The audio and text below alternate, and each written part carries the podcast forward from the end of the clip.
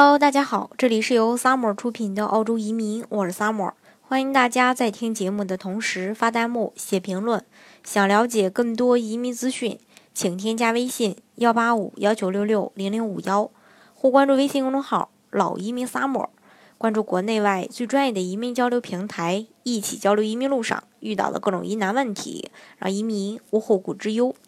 那根据这个澳洲的媒体报道，澳洲的新儿童保育津贴制度呢，将于二零一八年的七月二日正式的生效实行。那新儿童保育津贴将自呃将是目前的这个托儿福利金和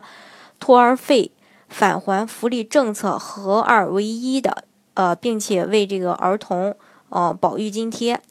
呃，那根据。呃，相关的信息了解到呢，那从今今年的七月二日起，澳洲政府实行新幼儿托福利金制度。那新儿童保育津贴政策在原来的基础上提高了将近一千加元的补贴，也就是通过申请该福利，有一个孩子的家庭平均每年将能多获得一千三百澳元，那两个孩子的家庭就可以多获得两千五百澳元。这里需要注意的是，这个福利需要家长进行申请才能去享受。那媒体也报道了，这也是澳洲政府近四十年来对儿童保育津贴改革幅度最大的一次。那这次改革能让更多的育儿压力大、经济条件不乐观、那处于弱势的家庭得到补贴，从而来减轻育儿压力。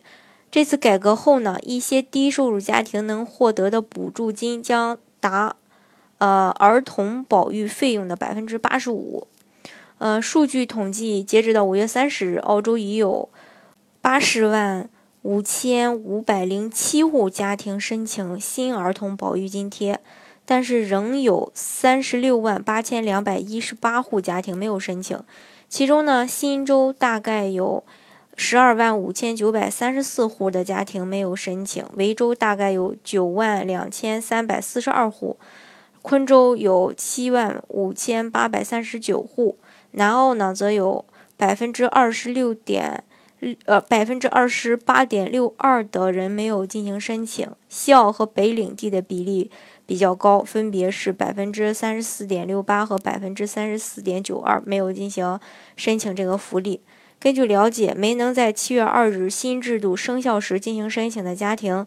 将会有三个月的一个宽限期。那这次改革预计能促使二十三万户家庭提升就业参与度，同时呢，能让上百万户的澳洲家庭生活状况得到一定的改善。这是这个澳洲呃的一个福利。那这边热火朝天的进行着这个福利制度的一个呃实行，但是呢，南澳的这个商业天才移民幺三二呃类别呢，呃。在提高这个门槛儿，也就是南澳的政府呢也放话了，说从二零一八年的七月一日起，呃，南澳政府会对这个幺三二类别的移民的州提名做出一些改变。那会有哪些改变呢？呃，假如说呃七月一日之后获得南澳州提名的非偏远区域的五十五岁以下的这个是呃幺三二。嗯，申请人呢，出口额至少要达到六十万澳币。如果出口额总额低于一百万澳币的话，要是做这个葡萄酒类的生意的话，出口额度还不能占多数。另外，申请人即使拿到枫叶卡以后，也要符合移民局设立这个项目的一个初衷的要求。比如说，你必须要积呃积极的去管理你的生意，保证你生意的真实性和可持续性，而且呢。呃，这个拿到绿卡以后，在澳洲做生意也要满足一定的这个呃要求。呃，那五十五岁以下的申请人出口的话，如果六十万澳币，从二零一八年七月一日起，如果出口额低于一百万澳币，那么其中的这个呃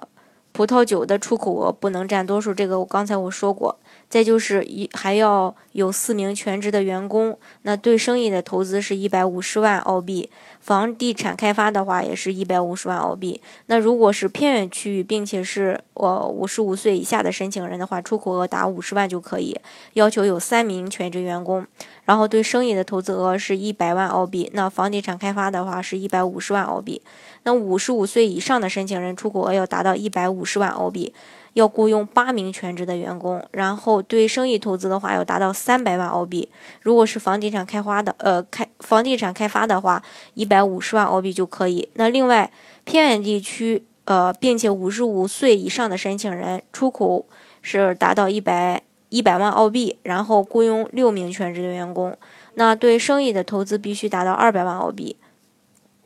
那对这个房地产开发的话，呃，就是二百万澳币也可以。这是关于这个呃幺三二门槛的一个提高，所以从也从侧面呃反映出，嗯，这个澳洲的就是申请澳洲的人数也越来越多，所以政府会考虑提高这个门槛。所以说，有意向移民澳洲的申请人，不论是商业投资还是说技术移民类别，呃，应该去呃。这个尽早的呢，做出一个规划，提早的申请，这样的话，能保证呃在现有的符合的条件下拿到身份。那如果真的门槛提高了，那说不定拿绿卡就有点难了。好，今天的节目呢就给大家分享到这里。如果大家想具体的了解澳洲的移民项目的话呢，欢迎大家添加我的微信幺八五幺九六六零零五幺，或关注微信公众号老移民 summer。关注国内外最专业的移民交流平台，一起交流移民路上遇到的各种疑难问题，让移民无后顾之忧。